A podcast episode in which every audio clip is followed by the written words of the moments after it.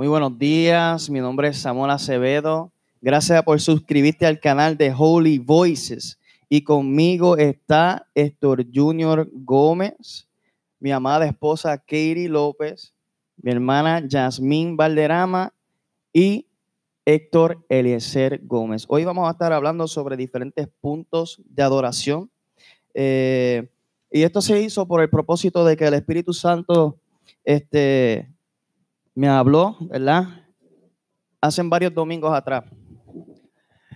El Espíritu Santo me dijo lo siguiente, enséñale a mi iglesia a adorar. Y esto es bien importante porque la Biblia habla sobre esto. Dice la Biblia en segunda de Crónicas 17, 8. Junto con ellos estaban los levitas, Semaías, Netanías, Sebadías, Asael, Semiramot, Jonatán, Adonais, Tobías y Tobadonías, y los sacerdotes Elisama y Jorán. Escuche bien, llevaban con ellos el libro de la ley del Señor para impartir enseñanza en Judá. Yo creo que todo el mundo entiende qué significa Judá, que Judá es adoración. Hacían recorrido por toda la ciudad en Judá, enseñando al pueblo por eso el temor del Señor cayó sobre los reinos y países vecinos de Judá. Y no se atrevían a hacerle la guerra a Josafat. Quiero darle las gracias a todos los que están aquí presentes. Gracias por sacar de su tiempo. Nos sentimos bien honrados de que ustedes estén aquí. La visita también que está aquí, le damos las bienvenidas. Eh, nada, vamos a empezar con el primer tema que va a estar hablando Yasmín y Katie. Bueno, muchas bendiciones a todos. Espero que hoy se encuentren a la expectativa para poder aprender y poder crecer en el conocimiento de la adoración y cómo tratar al Espíritu Santo. En el tema de hoy, Katie y yo vamos a estar hablando sobre adorando en diversas pruebas. Yo creo que eso es muy importante, ¿verdad? Nosotros poder aprender cómo adorar en medio del proceso. Todos conocemos, ¿verdad? Que, nosotros, el ser, el ser humano, somos tentados, ¿verdad? Y, muchas de las ocasiones pasamos por situaciones difíciles. Y es muy importante cómo nosotros comportarnos a, través de ella y cómo adorar, que esa es la importancia de todo.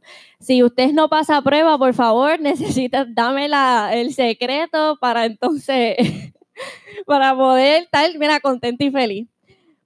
Y la pregunta, ¿verdad?, que voy a comenzar es, ¿por qué Dios permite que pasemos por diversas pruebas? Si están escribiendo, lo voy a volver a repetir, ¿por qué Dios permite que pasemos por diversas pruebas?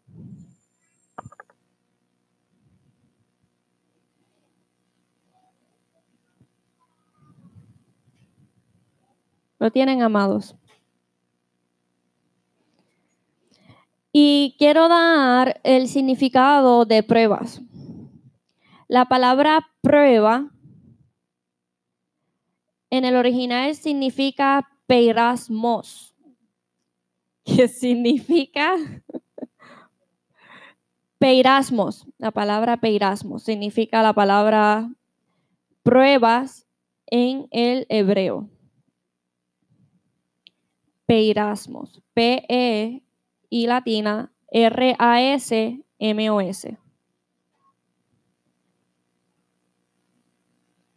Significa poner a prueba, experiencia, solicitar, disciplina, adversidad o tentación. Lo vuelvo a repetir poner a prueba, experiencia, solicitar, disciplina, adversidad o tentación.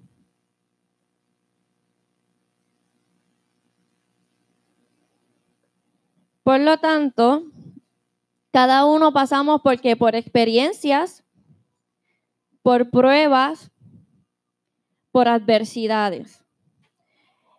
¿Y por qué Dios permite que nosotros pasemos por estas adversidades? Número uno, lo que radica en el corazón. Nosotros pasamos por diversas pruebas por lo que hay en nuestro corazón. En Deuteronomios 8, número 2, apúntenlo por ahí, Deuteronomio 8, 2.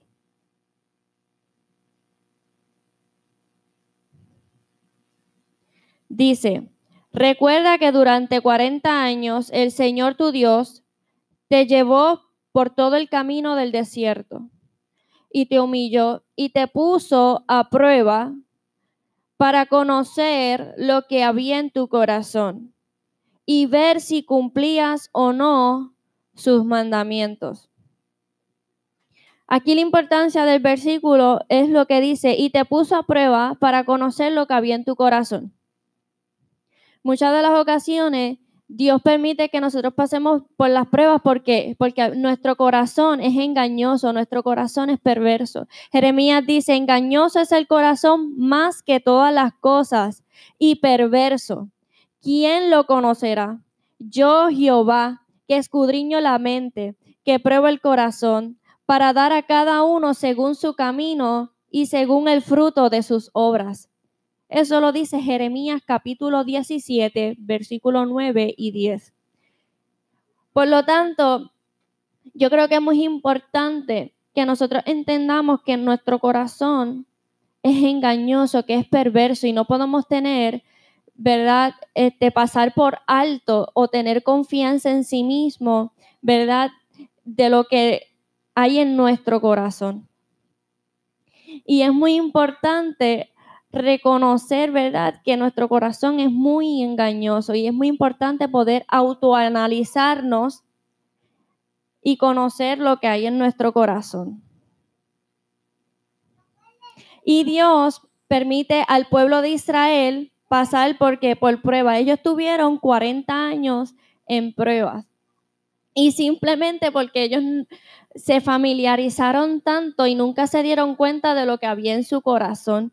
Y Dios estaba exponiendo lo que había en su corazón, lo que había dentro, que es el pecado. Nosotros conocemos que Adán, ¿verdad? Falló y pecó y era porque porque permitió, extendió sus oídos, ¿verdad? Que en este caso era Eva al pecado. Y ahí prestó sus oídos a lo que tenía que ver con la voz de Satanás. Santiago número 1.13 dice que nosotros somos tentados por nuestra propia concupiscencia. Lo voy a buscar aquí.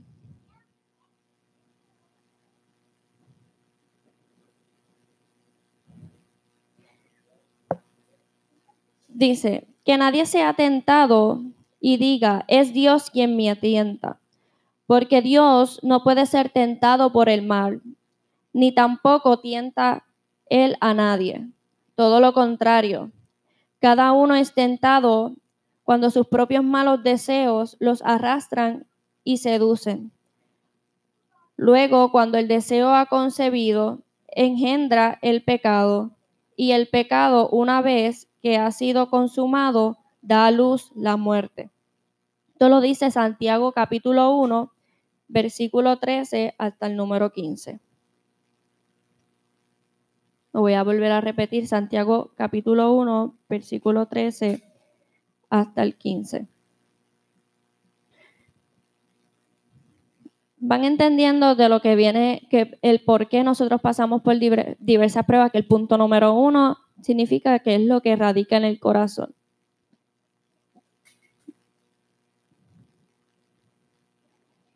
Número dos, los utiliza para perfeccionarnos. Primera de Pedro 5:11.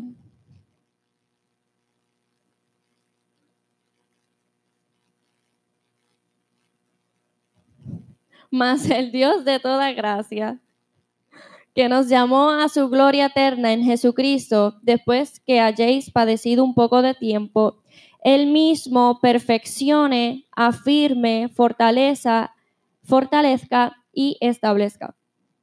Lo voy a volver a repetir. Mas el Dios de toda gracia, que nos llamó a su gloria eterna en Jesucristo, después que hayáis padecido un poco de tiempo, Él mismo perfeccione, afirme, fortalezca y establezca.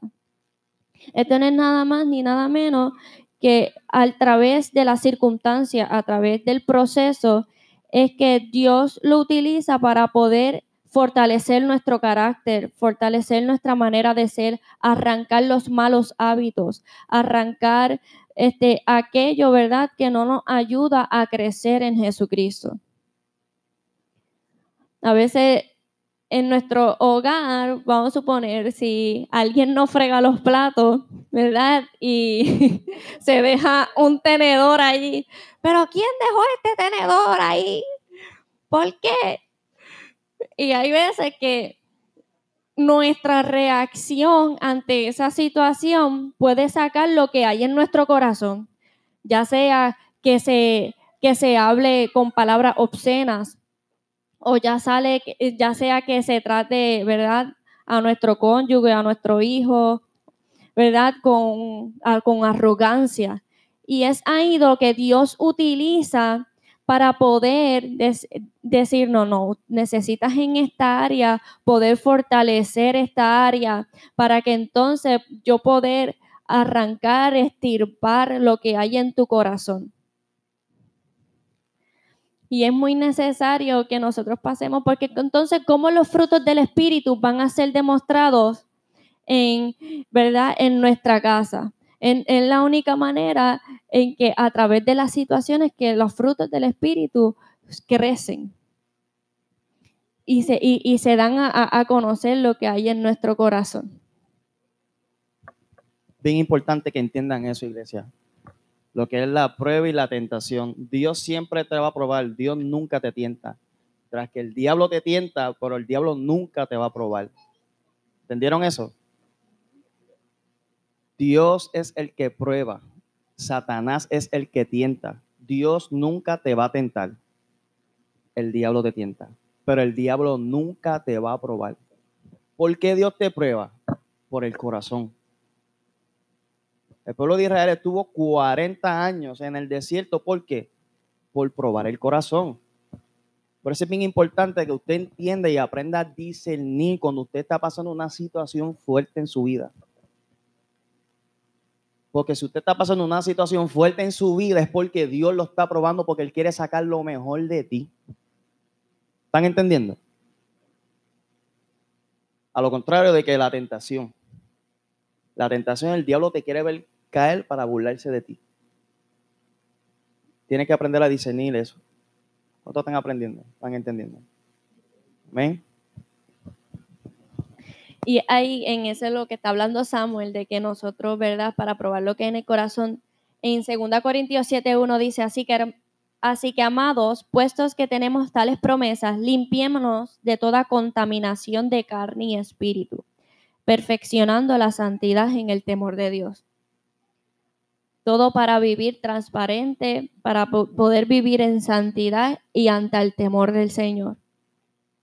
A mí me encanta porque a pesar de que en Deuteronomio se está relatando lo de, que Dios, ¿verdad?, está probando el corazón del hombre, que es cuando ellos están pasando por los 40 años. Aún así, Dios se lo había dicho a Abraham cuando él le está dando las promesas y él estaba diciendo, yo te voy a multiplicar, yo te voy a entregar la tierra, etcétera, etcétera. Más adelante le dice, pero ellos van a estar 40 años en el desierto. Ya desde antemano Dios le estaba diciendo a Abraham, yo voy a probar su corazón.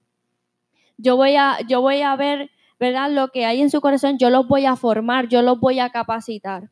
Ya desde antemano Jesús lo estaba dejando saber. Y eso está bien, muy, es muy, es un dato muy curioso, porque este, Dios le está dando la promesa, pero a la misma vez le está dejando saber cómo Él lo va a hacer. y qué Él va a hacer. Y muchas veces también Dios nos advierte en las temporadas de procesos que, como estaba hablando el jueves, sobre lo, cómo entender los tiempos de Dios, hay que entender en los procesos y en los tiempos en que Dios quiere probarnos y en que Dios quiere santificarnos, en los tiempos en que Dios quiere, ¿verdad? Este, formar nuestro carácter, nuestro corazón. ¿Van entendiendo hasta ahora? He sido clara, pues, han podido entender. ¿Tú quieres decir algo, Pops? Que te veo. ok. Yamin, quiero lanzar una pregunta.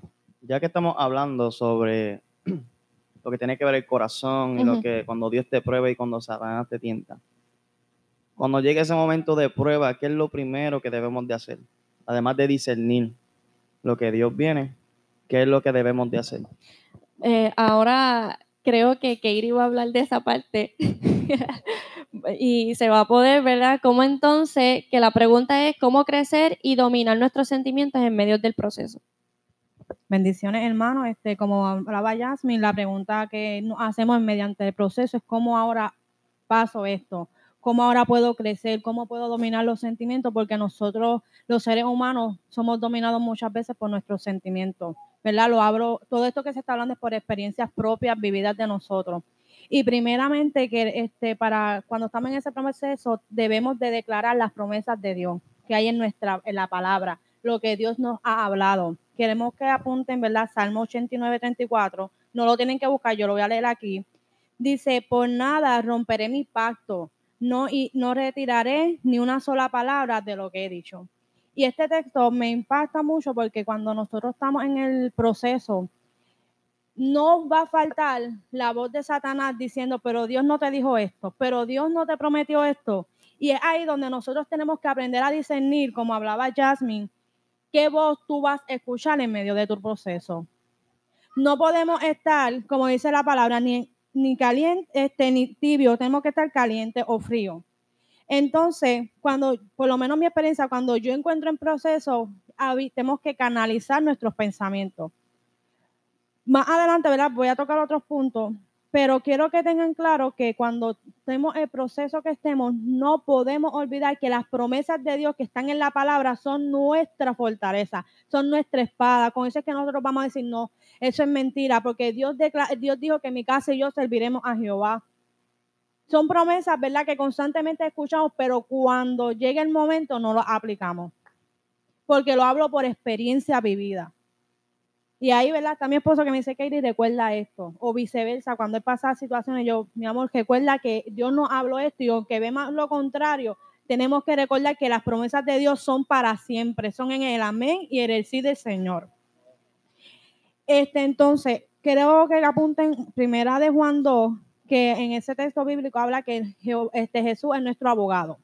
¿Por qué traigo esto? Porque cuando estamos siendo tentados, el enemigo va a buscar bajarte los ánimos, bajar la guardia, bajar tu autoestima, porque muchas veces eso es lo que él busca. Y recordar, decir, ah, caíste. Porque eso es lo primero, pecaste. Tú no eres digno del perdón, pero la palabra dice que Jesús es nuestro abogado, que él, él intercede ante el Padre, ante el tribunal, ante su justicia. Y nosotros tenemos que declarar estas palabras en medio de todo proceso o en medio de cualquier enfermedad, en medio de lo que nosotros, estemos pasando. El segundo punto, el primero era declarar las promesas, la promesa, el segundo es meditar en las palabras de Dios.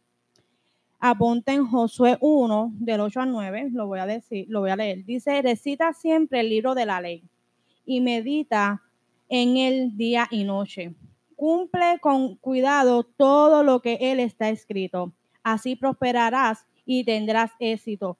Yo te lo he ordenado. Sé fuerte y valiente. No tengas miedo ni te desanimes, porque el Señor tu Dios te acompañará donde quiera que vayas. Era, este era un mandamiento, ¿verdad? Que Dios le había dado a Josué, ¿verdad? Porque como hablaba Jasmine, este, estamos ligando, ¿verdad? Lo que son los textos bíblicos cuando nosotros estamos en medio del proceso es normal que uno esté triste, que uno diga, Señor, este, ¿cómo lo hago? Pero cuando Dios te dice, te dice, tienes que ser fuerte, tienes que ser valiente, nosotros tenemos que armarnos con las armaduras espirituales y velar que ninguna alma tenga alguna grieta, porque al tener una pequeña grieta, el enemigo va a buscar introducirse por ahí. Y a veces uno lo ve desapercibido porque nosotros no estamos pendientes a ciertas cosas como él, porque nosotros confiamos demasiado en, en nosotros propios. Y en esta forma, ¿verdad? Nosotros tenemos que tener esa, esa virtud de poder discernir, de poder decir, Señor, ¿ahora qué hago?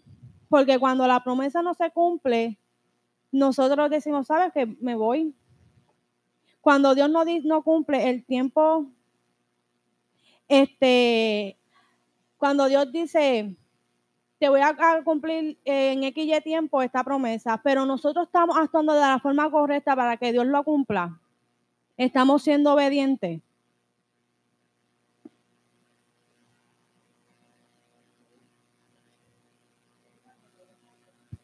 Este, meditar en su palabra. Ese es Josué 1, 8 al 9.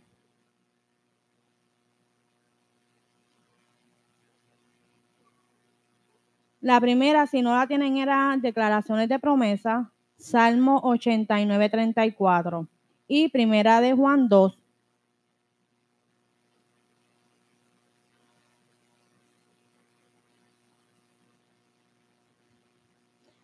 El punto número tres es adoración.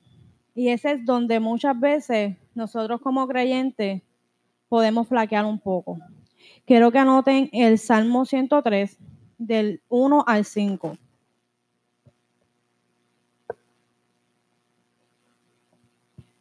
Punto número 3, adoración, Salmo 103, del 1 al 5. Dice, alaba alma mía al Señor, alaba todo mi ser su santo nombre. Alaba alma mía al Señor y no olvides ninguno de sus beneficios. Él perdonará todos sus pecados y sana todas tus dolencias. Él rescata tu vida del sepulcro y te cubre de amor y compasión. Él calma, él colma de bendiciones tu vida y te rejuvenece como las águilas. Cuando, ¿verdad? Nosotros como adoradores pasamos procesos. Y en medio de los procesos, ustedes no nos ven a nosotros sentados nos ven siempre con la mejor actitud delante de Dios.